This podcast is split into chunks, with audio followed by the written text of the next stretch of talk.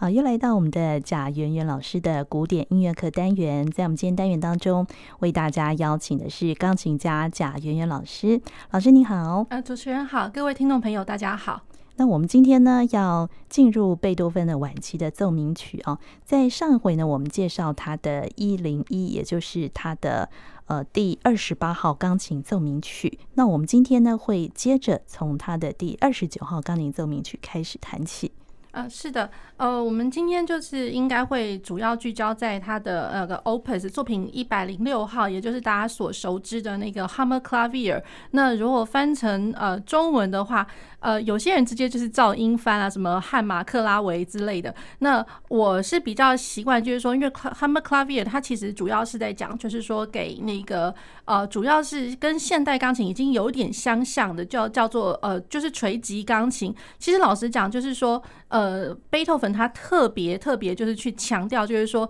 呃，这样子的一个钢琴哦，已经不再是以呃，就是他在之前用的一些就是古钢琴的这个这个乐器哦。其实同样都是钢琴啦，只是说他特别去强调，就是说是用那个我们跟我们现在钢琴蛮像，就是呃有那个锤锤击的，就是去敲击那个弦去发出来的声响这样子。哦，对，Hammerklavier。好，那所以 hammer 就是我们在讲说敲弦的那个那个 hammer 这个东西这样。是对，好，那然后呢？因为这个作品实在是蛮大的，我我常常很喜欢跟学生讲说，贝多芬他在一个传统的一个架构之上哦，他真的是做好做满这样子。对，那就是说他有他的呃 Sonata Allegro form，就也就是说我们所谓的那个奏鸣曲式。那然后他也在这个曲式之之间呢，他去加上了很多次的复刻的用法，对，那包括就是说在嗯第一乐章它的那个发展部，他就直接给你来一个副格，那真的就是我觉得他很好玩，就是野心还不够，所以我就常常很喜欢讲说他真是做好做到满了，所以他就是在尤其在他后期的作品里面很明显。对，那然后尤其就是说像在调性上的一些就是转调啊，或者说它的一些应用，早就已经超脱了我们所熟知的一些呃，就是调性的走走动的一个范围，这样子。好，那所以就是在这样子的一个氛围之下，那我想说，就是在介绍 Hammerklavier 之前呢，我想要跟各位听众朋友再大概复习一下，因为我想说，可能大概在前一集节目大概说了一下，那我怕听众朋友会有点忘记。那乍听之下呢，可能如果说呃，就直接听到了 Hammerklavier，那可能会觉得超级的突兀。这样子，对，那所以了，嗯，就是他的晚期的风格哦，大家呃可能就会发现了，就是说，要不就是很大，要不就是很小。就是之前有跟各位听众朋友提过一些些哦，比如说它的很大，比如就是说像 Hammerklavier，这是一个呃，就是它的 size 体积结构算是很扎实、很庞大的一个呃作品，它的长度就。长度我看到就是说，一般我们房间可以看得到的一些演奏家，他们演奏完大概四十九、五十多分钟都跑不掉。哦，对，非常长的一个作品。好，那然后呢，他的大的作品，比如说包括了有啊，比如说呃，庄严弥撒。那然后加上，比如说他的呃第九交响曲合唱，这些都是非常大，然后演奏时间非常的久的。那然后还有包括，比如说他的一些室内乐作品，有一些乐章是超级多，比如说六个乐章、七个乐章。对。那可是如果说也有找到超级小的、超级小，比如说他的小品 Bagatelles，比如说他的最后一个作品一一呃 Opus 一二六，这个就是一个例子哦。对。那然后再加上他的小，也有一些精致的一些做法哦，比如就是说。呃，在一零六之后，呃，作品一零六之后的作品一零九，它也是一个呃钢琴奏鸣曲。嗯、那所以一零六跟一零九，那真的就是一个蛮大的反差哦。那比如说一零六的话，是一个我、哦、感觉上是一个蛮积极的，然后蛮入世的一个、嗯、一个做法哦。嗯、那一零九的话，虽然还不至于是呃到超脱的那个境界，可是也快了，感觉上对。那然后它的感觉就是 size 变得比较小，然后比较呃跟内心对话，然后比较亲密隐秘一点点的那种感觉，所以跟那个一零六的那种外显，或者说你看到那个合唱交响曲那那个那个外显，那个是不一样，所以一个外显，一个是呃内在这样子，所以一个很大，一个很小，很大的对比，对，所以就是说论大跟小之间，我我会觉得就是说这个对比是非常大，然后再过来，可能听众朋友会听到很多呃，比如说呃，他的大声小声的一个超级快速的一个对比，就一下子前面一一拍，或者说前面一个小节，你听到就是超级巨大的声响，然后后面一个小节，哎怎么哎怎么什么都听不到了那种感觉，所以然后他而且他这样子的一个做法是一直一而再再而三的一直重复出现，对，所以表示就是说贝多芬他一定是有想要去强调某种东西，或者说他想要去强化这个段落的一个张力这样子，所以也代表他在晚期的时候他心境的起伏会比较大，比较大。那然后包括就是说他认为这也是铺陈之一，嗯因为我们平常我们想到的那个铺陈，有可能就是一段时间以内，他可能是呃一连串的渐强或是渐弱之类的，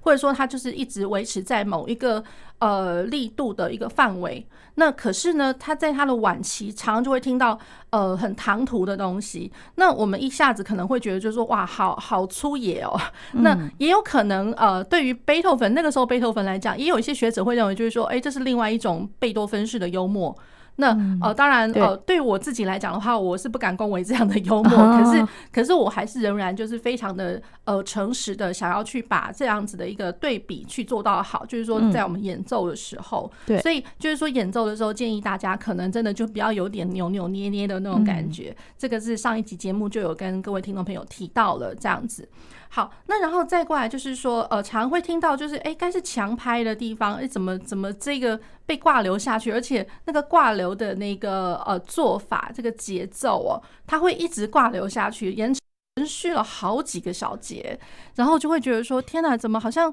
呃不呃不能说不着边际，可是那种感觉就是当你想要落地的时候，哎，怎么落不了地那种感觉，对，然后你就会一直很期待，就是说到底什么时候才要落地，到底什么时候才要解决，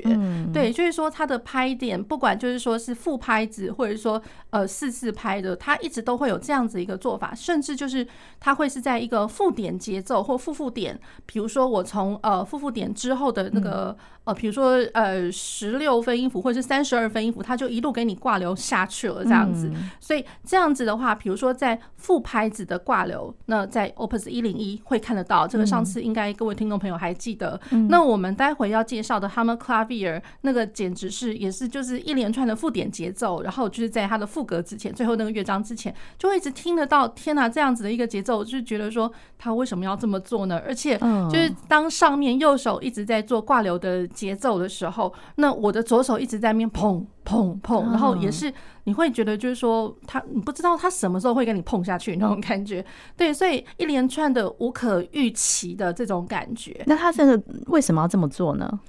嗯，我觉得也一方面，他就是一直想要去延续大家的一个专注力，一个。呃，就是 focus 在，就是说，哎，他下一步到底要走什么那种感觉？我觉得他想要去聚焦，然后也是他的另外一种铺陈的方法。Oh. 对，所以我觉得他的铺，就是他的铺陈的做法，已经超乎于我们理智上面可以可以理解、呃、可以理解、可以 接受当时的人可以接受的那种感觉。嗯，oh. 对。好，那然后再过来就会呃听得到，就是说贝多芬他很喜欢去运用，就是。嗯，很自由自在的音域的高跟低，就是走呃流窜过来流窜过去那种感觉。对，那比如说第一个，我们如果说音域高跟低的话，如果我如果同时几乎同时的话，它就会产生出一个很明确的一个空间感。那不管就是说是呃在大声的声响，或者说在小声的声响，我的音域高跟低一定是有一个空间。好，那然后再过来，它的空间感也来自于就是它的慢板乐章实在是有够慢，嗯，有够慢，然后跟有够长那种感觉，就把那个空间又拉长拉长了。对，那可是如果说很自由自在音域的流窜的话，我们在下一节也会提到，就是说在 Opus 一零九这个作品，它第一乐章就已经听得到一连串的爬音上去下来这样子。对，那就觉得说。哇，他很喜欢用这种音域上面的一个转换变化哦。对，那所以就是说，对于我们听觉来讲的话，它已经呃不再是一个呃相对的稳定，它可能会是一个流动的感觉。好，那然后再过来，他很喜欢用长呃非常长的句子，而且那个句子里面全部都是 trio。就是你会一直听到、啊、这样子，是在后期的作品比较明显，超级明显的，哦、对，它超级明显。就比如就是说，它也不止于一个声部在呃去做 trio 而已，它是几乎好几个声部就同时给你 trio 下去，好几个声部，好几个声部，那怎么弹呢、啊？对，那所以我觉得这一方面就是考验我们演奏家的一个呃手指独立的能力哦，而且呃就是说在那个长 trio 的时候呢，因为呃少说就是一定要跨到跨了一个小节的那种感觉，嗯、对，至少三拍四拍。那所以在那样子的一个长度之下，我在演奏 trio，第一个就是呃我是当然手不能打结嘛，每一个的那个声音都要听得到，然后再过来你不能突然的变大或变小，就是它要一个很持续的感觉，所以感觉上就是说贝多芬他对于钢琴的那个共鸣啊，他已经觉得。他不再能够满足，就是说我当下敲下去而已。虽然就是说，在他那个时候，钢琴已经发展的还不错了，就是可能钢琴我一个音哦弹下去，它可能那个声音会持续一阵子，嗯对。可是感觉上好像还不足以满足他自己心里面所想要的。所以呃，万万万他就是一直想觉得，就是说他只能用到长长时间的那个 trio，而且呃用运用每一个声部堆叠起来的 trio 去增加它的厚度跟它的。强度，嗯，对，那所以我会觉得，就是我们现在的人在演奏或者说听的时候，如果真的不知道他的这些特点的话，就会觉得天哪，这这贝多芬疯了吗？他在干什么？那种感觉，对，所以我会觉得这样子的一个特点，必须要先介绍给听众朋友知道，这样子。好，那所以我们今天呢，就要先从他的作品一零六第二十九号钢琴奏鸣曲啊，就是。呃，这一首啊，被翻译就是汉马克拉维，就是锤击钢琴的的意思。对，那它一共有几个乐章？呃，它总共有四个乐章。嗯，呃，第一乐章就是呃是快板。那然后它的快板，我会觉得它第一乐章已经真的是做到非常好、非常满了那种感觉。好，那第二乐章是呃 Scherzo，Scherzo，然后有时候会听到一个超级突兀的一个乐段。对，那我会觉得就是先预告这样子，待会遇到的时候，呃，大家听到就知道了。好，那然后第三乐章的话是 Adagio sostenuto，就是很和缓的，呃，就是缓板哦。那可是这样的缓板真的，我有些。听呃，演奏家听听得出来，就是他们真的演奏的非常的慢，嗯、然后甚至我们会把它归类哦，就是说呃，贝多芬如果说把他所有的那个呃三十二首的那个奏鸣曲，如果把他的慢板乐章都归纳一下，这个像呃 Opus 一零六的这个慢板哦，真的可能有可能是数一数二的其中之一慢，慢对，而且慢加上长哦，对，而且它为什么会长呢？因为它根本它运用了。呃，那个奏鸣曲式来写作这个呃环板的乐章，嗯，对，那所以会觉得哇，超级不可思议耶！因为光奏鸣曲式的话，因为大家所熟知的那些架构，就是它真的一样都没有少，所以放在慢板乐章，它真的蛮久的，所以听起来大概至少有十十多分钟。嗯，好，对。然后它的第四乐章，那第四乐章的话更更啊、呃、更奇异了，嗯、对，它分了非常非常多段，就是说一开始呢，它会有一个突如其来就是从来都没有听过的一些素材，然后它上面就直接写 introduction，就是一个 introduction 呃导奏，然后它是一个非常和缓的、非常慢的环板呃那个 largo。然后 Largo，然后它穿插了一些，就是我刚刚所谓的，就是会大家会听到，哎，这个节奏上面怎么好像无可预期这样子。嗯，好，然后是 Allegro，它最后进展到 Allegro，那所以 Allegro 的话，它基本上就要进展到。Allegro risoluto，也就是说，这个这个乐段的话，就是它的副歌了。也就是说，它的第四乐章跟我们之前听到的那个一零一的最后那个乐章一样，它是一个副歌。哦，好，但只是说它的这个 Hammerklavier 这一首的这个副歌哦，它还分了两大段，两大段。那所以呃，一样都是三四拍。那呃，一开始的一个乐段会听得到当嗯哒哒滴哒哒哒当嗯哒哒哒，然后好，那然后第二段的话，呃，就很明显是一个反差，一样是三拍，嗯哒哒哒哒当这样子的一个一个节奏，嗯，好，所以这是前面跟后面两大段，可是呃，更不止于此哦，我觉得在这个段落之间，像在第一大段会听到，就会觉得说，哎，怎么好像。呃，因为我们一般所熟知的副格哦，应该大概就是一个很主要的一个素材，主题的素材。对对，那可是他在第一大段的呃前半段的那个副歌就已经听到，觉得说怎么好像这是两个主题的那种感觉，所以会。等于就是说，第一大段再去细分成呃类似两个不同的主题的素材。哇，那他就把它写的更复杂，写的更更大更多了，所以会觉得就是说他为什么会大？所以 这真的是做好做满了，他真的一直都不满足。是，对，所以我觉得这呃 Hummer Clavier 它很特别的一个地方。好，好，那所以第一乐章的话，会觉得呃大家听哦，然后。呃，一定会觉得就是说，哎、对啊，明明就是奏鸣曲式，怎么怎么那么长啊？然后平常我们听的第一主题，像我常常很喜欢，就是在课堂上面呐、啊，嗯，就是跟呃跟学生们，我们就是一起就是听完，就是 go through，就是这整整首，然后第一乐章，然后大家就看着谱子，然后呃我就说好了，那现在第一主题在哪里？第一主题那很明显，大大家一定应该都知道了。然后第二主题就开始此起彼落，哎、欸，这这个人说这里，那个人说那里，然后就会觉得非常非常好玩，就。因为就是说，呃，大家很难去得到一个共识，说，哎，这里就一定会是第一，呃，第二主题，或者说它只是一个第一主题的一个延伸的素材，或者说根本只是在第一主题乐段里面，贝多芬他他又用了一个。呃呃，第一主题乐段的一个新的素材，嗯，所以会一直听到，就是说，在一个段落里面，怎么有一些新的东西跑出来，然后一定要听听听听到最后，最后就是在线部的时候，因为我们所熟知的，就是第一主题跟第二主题，它一定会在同一个调上面了。那如果呃，如果是听到就第二主题原来在原调，然后才能往前推说，哦，原来哦，那个一开始的那个城市部，第二主题原来是哪一个，不是哪一个这样子。哦，对，所以我觉得调性上它的铺陈也非常的好玩，蛮蛮吊人胃口的。哇，好，对，那我们现在就先从它的第一乐章开始听。是，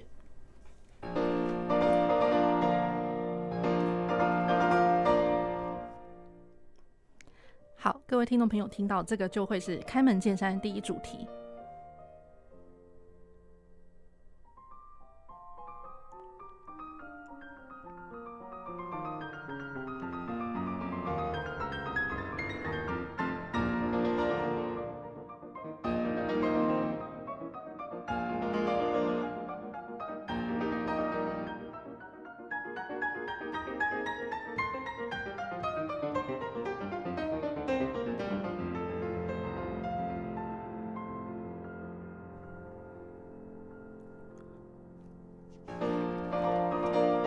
很多大声跟小声的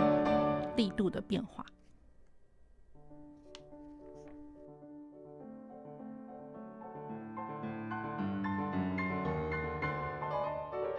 题，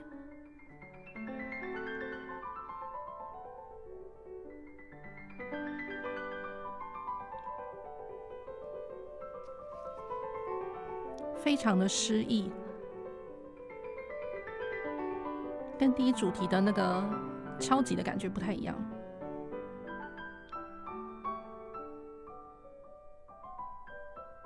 然后高音域他非常喜欢运用这样。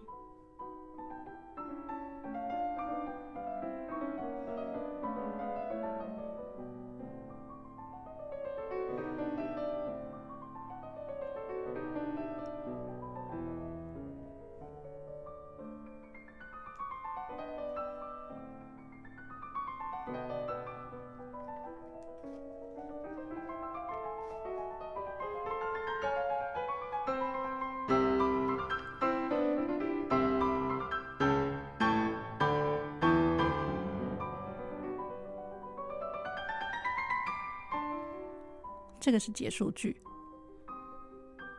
一样都是在高音域。有没有听到长的脆油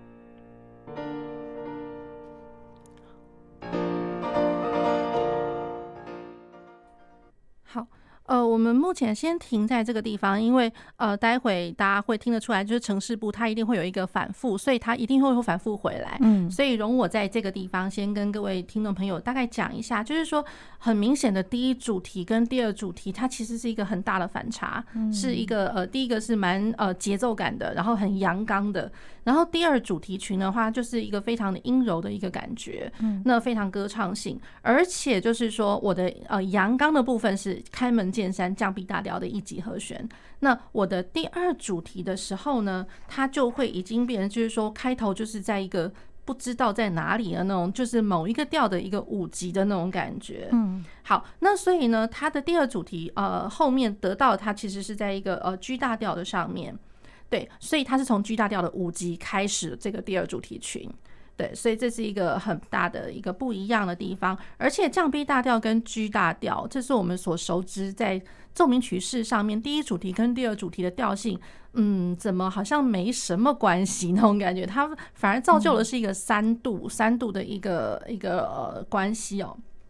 好，然后再过来会听得到，就是在第一主题群里面，常常听到 forte piano forte piano，而且是一直交错呈呃呈现。然后再过来 forte piano 这样还不够，他就干脆在每每一个重拍上面都给你来一个 sforzando，而且 sforzando 到底到到到底到到到到那种感觉，所以。它持续的 sforzando，其实在一个长长串铺陈的来讲的话，它其其实是一个呃，他很想要一直持续渐强的那种感觉，嗯、所以他只能就是他他是不想写的渐强，他就用干脆用 sforzando 来表示他这个呃心智未满的那种感觉，他一直想要去做到满这样。好，然后再过来会呃听得到一个。嗯，长的一个 trio，然后长就是呃，在我们刚刚所谓的就是在结束句的部分，结束句结束乐段啊，这么说。那它的长 trio，然后持续了一阵子之后呢，大家会听得到，又会是一个呃，回到一个呃很敲击的一个感觉，咚咚嘣嘣嘣嘣嘣嘣这个东西。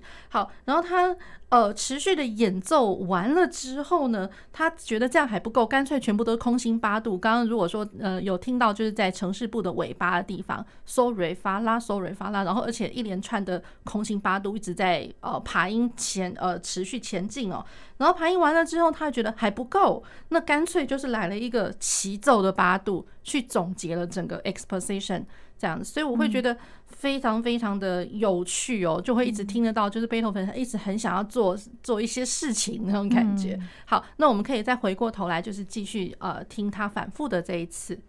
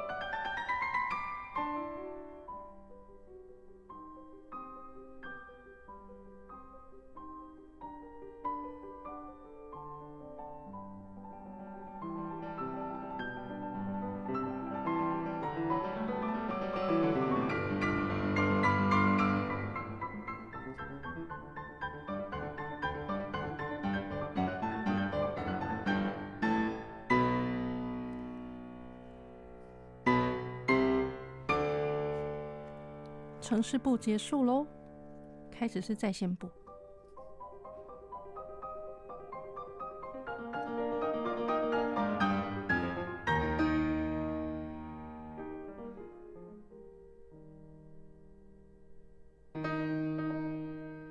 好像号角声响那种感觉，然后这是副歌啊。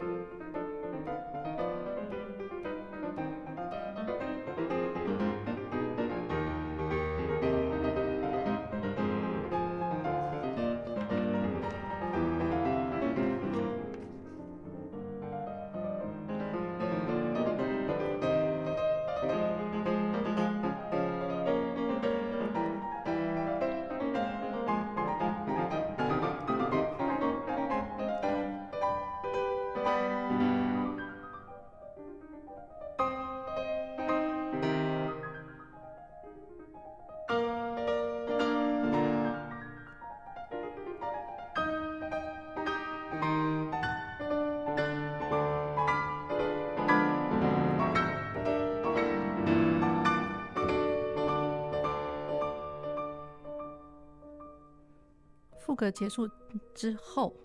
仍然在发展部里面。发展部它这个地方运用了结束句的素材，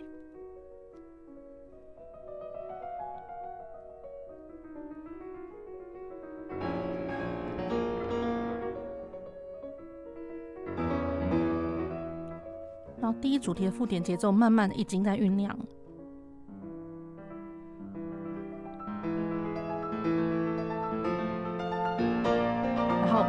很明显，这个地方回来了，再现部。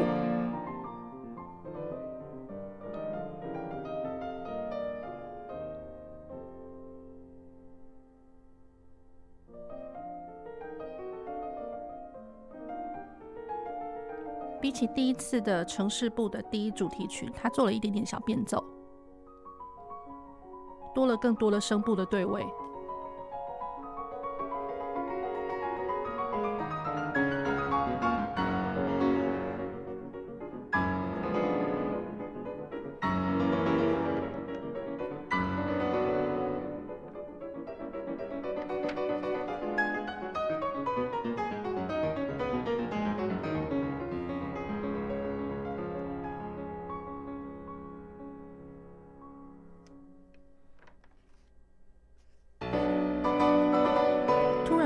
小调来了，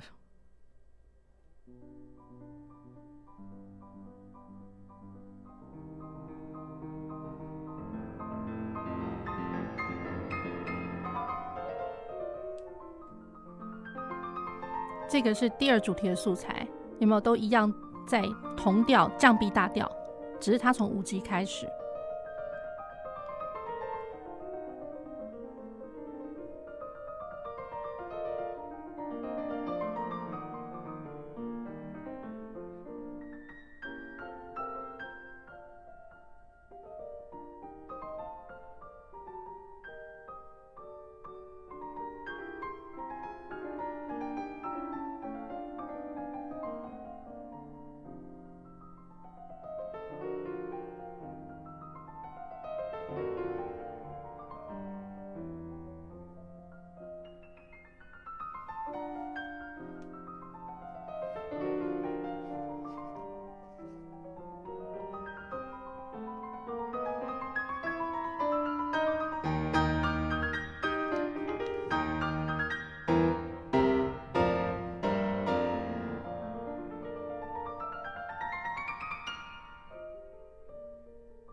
是结束句了。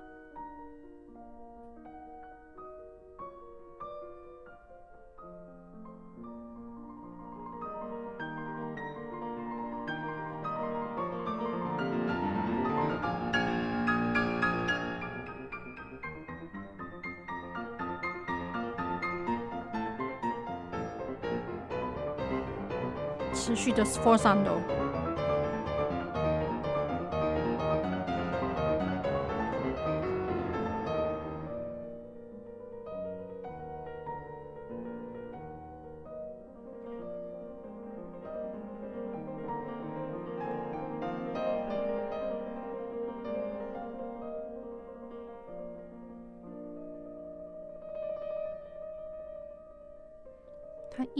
意犹未尽。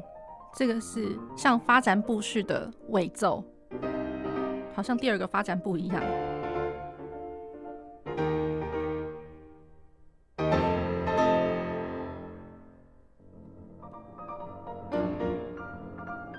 Piano forte, piano forte, piano forte。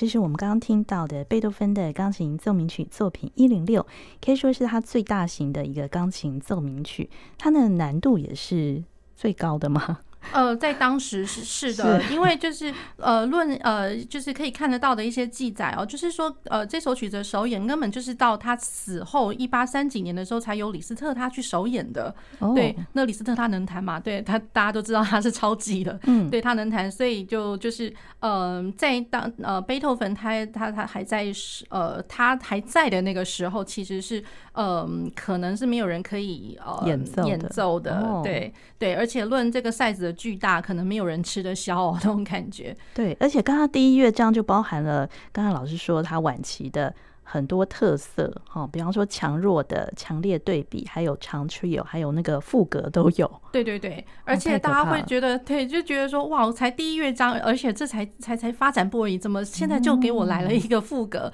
嗯、对，然后那个，而且那个副格，我们大家所熟知，就是说，因为发展部哦，本来就应该就是论前面第一主题群或第二主题群它出现了什么样的素材，甚至就是说我结束句出现什么素材，然后发展部拿来就是用一用。其实其实老实讲就是这样。拿来用一用，然后可能会听得到很多和声的一些，比如说魔镜啊，或者说我要去转调啊之类的。好，那可是等于就呃，他在这一首里面的发展部放了一个副歌，那副歌根本是呃那个副歌主题，大家也听一听就会知道，就是说这跟前面一点关系都没有。它是一个全新的东西，所以他放了一个全新的东西在里面。对，那全新东西，然后再过来呢？呃，他在呃发展部的第二部分，他呃才放了，就是我们之前在结束句听到了这个素材，这样子。好，这是一点，然后再过来呢，就是说大家会发现他长 trio，它长 trio 其实，嗯，他不会开门见山在呃一个主题群的一个开头就给你出现，他一定会是在一个结尾的地方，嗯，所以大家会听到就是说，哎，几乎呃长 trio 的地方都会出现在那个结束句的那个乐段，嗯，结束句或者是我扣打要结束的那个地方也会是这样子，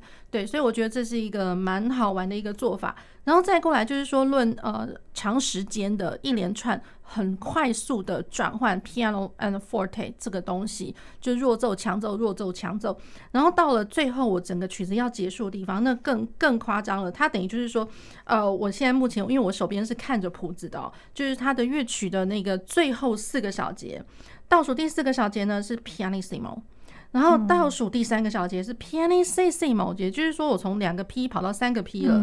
然后可是倒数第二个小节的后后面那个强拍已经给你来了一个 fortissimo，所以我根本我才几一个小节的光景，我要从三个 P 跑走到两个两个 F，哇，pianissimo 跑到 fortissimo，然后很强烈的结束。对，所以会觉得就是说哇，这个人真是 真真的有点疯了那种感觉。对。对，那然后再过来就是说在，在呃，比如说第一主题群跟第二主题群，大家一定会听得到，就是除了我刚刚讲说好，现在是第一主题，好，现在是第二主题的地方之外，嗯、那大家一定会觉得说，哎，明明这地方好像听起来也是也是一个什么东西耶，这样也是 something 那种感觉，可是。其实那不过就是那个主题群的一个延伸的一个一个素材，对，所以常常就是在呃上课的时候，学生们就说：“老师，哎，就是这里啊，哎，这是第二乐章，呃，不，这这里是第二主题啊，然后这里是什么什么东西啊？这样，哎，怎么好像哎结束句的素材可能不是只有一个啊，可能有两个之类的，所以呃就是众说纷纭哦。所以这种曲子一定真的需要就是整体的听完，然后好好的去消化之后，再再去想说，哦，原来呃这第二第一主题在哪，第二主题在在哪里，那才。真的比较 make sense 一点这样子，嗯，所以有很多玄机在里面哈。对，那我们接下来听他的第二乐章。第二乐章老师也是说它是很慢的，然后长度也是蛮长的嘛。呃，其实第三乐章才很慢哦。对，哦、第二乐章是 Scherzo，它是啊、呃、一个呃很轻快轻盈的一个、嗯、一个 Scherzo，更何况它是呃从那个弱起拍开始。那弱起拍开始的话，它本来是三拍子，然后弱起拍开始，那就会觉得就是说，天哪，那一定会有一一点，就是说一直想要动，一直一直动的那种感觉。因为我们一般我们习惯的三拍子可能都是从正拍，嗯，正拍开始，然后可能没有到那么的快。可是就因为它是从呃弱拍开始，你就会一直觉得就是说，哎、欸，很期待它什么时候才会落地的那种感觉。哦、对，呃，更何况它 Scherzo 本来呃顾名思义，它就是会一个比较呃诙谐、比较轻盈的一个一个东西，然后加上它的那个速度术语，它给你写的就是说 aside vivace，就是真的也是很轻巧、lively 的那那种感觉。嗯、对，好，那其实呢 Scherzo 的话，它的架构来讲，老实说，它其实它就。呃，没有说很特别，因为就是我们所知道，比如说说像 Scherzo 来讲，应该都是三段式，跑不掉。那比如说 Scherzo Trio and Scherzo，或者说像我们早期的呃奏鸣曲，它一定会有一个 Menuet and Trio and Menuet，就就是 ABA 三段式，讲白一点啦。好，那可是在这个第二乐章的 Scherzo，它除了就是 Scherzo，然后 Trio Trio 的这个呃部分，然后我要回到 Scherzo 的地方，它其实上一般来讲 Scherzo，我们常常会看到谱子上面就跟你写了一个术语。Da capo，然后然后从哪里这样打 couple 就是从从头开始嘛。嗯，那可是这一首的话，它是乖乖的给你全部还是呃写出来，所以你也不用就是谱子往往前翻回去再再去重弹一次了，你就是一直照着谱看弹下去。好，可是在这个就是中段，就是 trio 这个中段一直要回来回来到呃我要回返的这一个段落的时候，突然就插入了一个 presto 的一个一个乐段，嗯，然后 presto，然后 presto 还还不够。他会一直有那种嗯，他嗯，他嗯，他嗯，他这样的一个节奏，然后这样也还不够，然后他就会觉得说，好，那我就干脆来一个 cadenza，嗯，然后 cadenza 我会觉得，哇哦，那明呃 cadenza 我们一般可能知道，有可能会是在快板乐章啦，一个当做是一个。快板乐章快要结束的那个乐段有一个连接的一个变化，嗯，好，那可是它等于说放在第二乐章，第二乐章，然后来了一个卡顿子啊，嗯，然后就觉得哇，这这个它也蛮好玩的，对，而且卡顿子完了之后还不够，还不够，它又来了大概一个多小节的，大家会听到滴那种一个 tremolo 的一个东西。会觉得就是说，好像有人就是快要发疯之前在那边啊，那种在抓狂的大叫那种感觉，所以我会觉得，哎，他突然来了一个减七和弦的 tremolo，然后然后最后安静了一小下，然后才又回来真正的 scherzo part，对，所以就是有那种很突兀的东西插入在里面，那有可能是贝多芬式的一种幽默吧，这样。嗯，好，那我们就来听他的第二乐章。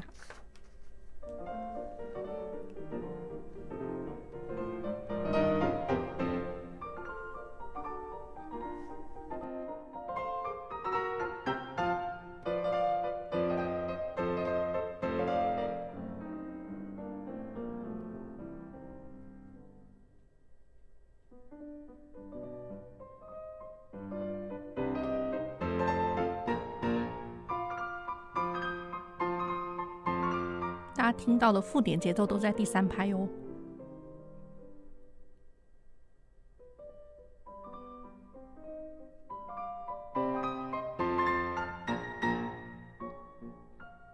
这个是 trio part。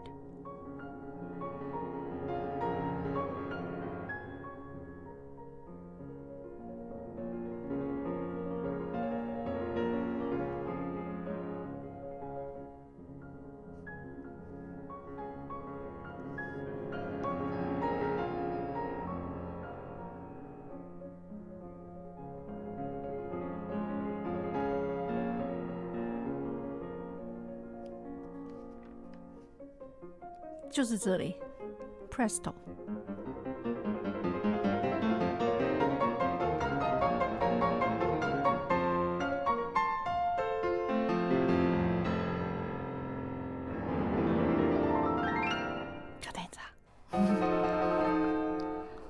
好炫技哦！对，然后现在又回来了。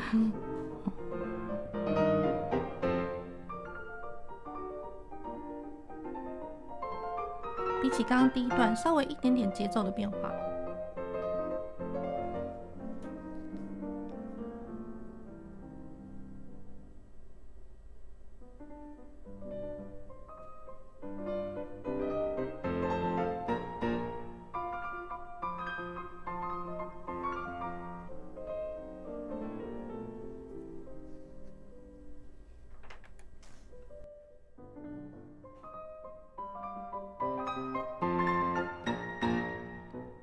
插入了一个东西，连续八度，空心八度。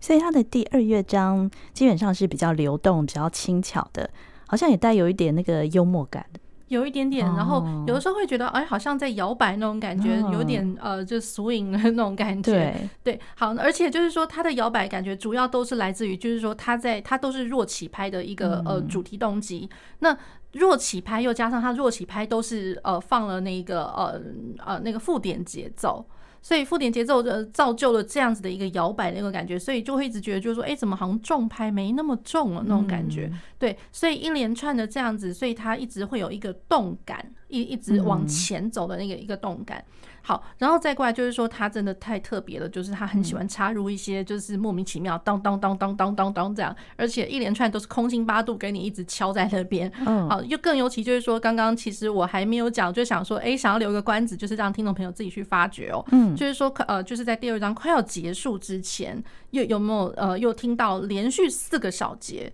然后四个小节就是每一拍通通都会是那个呃。空心八度这边敲敲敲敲敲，Presto 这个东西，对，所以会觉得就是说，呃，贝多芬他常常感觉上他一直很心目中他一直很想要，比如说他可能要的是一个呃，就是某一个音而已。其实呃，从那个还原 C 还还原 B 的这个音啦，然后 B 一直走到降 B 的这个一个感觉，因为。呃，其实它就是一个小二度的，而且就是一个临近，我们这样讲就是呃上林音的那个感觉，从上林音回到主音这样子。嗯，那可是就简简单单的这样子的两个音的一个二度的一个关系，它就居然要用一个就是八度一直死命给你敲了四个小节这样子，就要绕一下再回来。对对对，所以我会觉得就是说他一直很想要呃，好像生怕大家不知道那种感觉。哦、那所以就是他其实要的就是一个线性的一个 B 到降 B 的那个感觉，这样子。嗯，好，那我们今天就为大家介绍的是贝多芬的呃钢琴奏鸣曲呃二十九号作品一零六的前两个乐章。是，好，那我们今天非常谢谢贾元老师，谢谢主持人，谢谢听众朋友。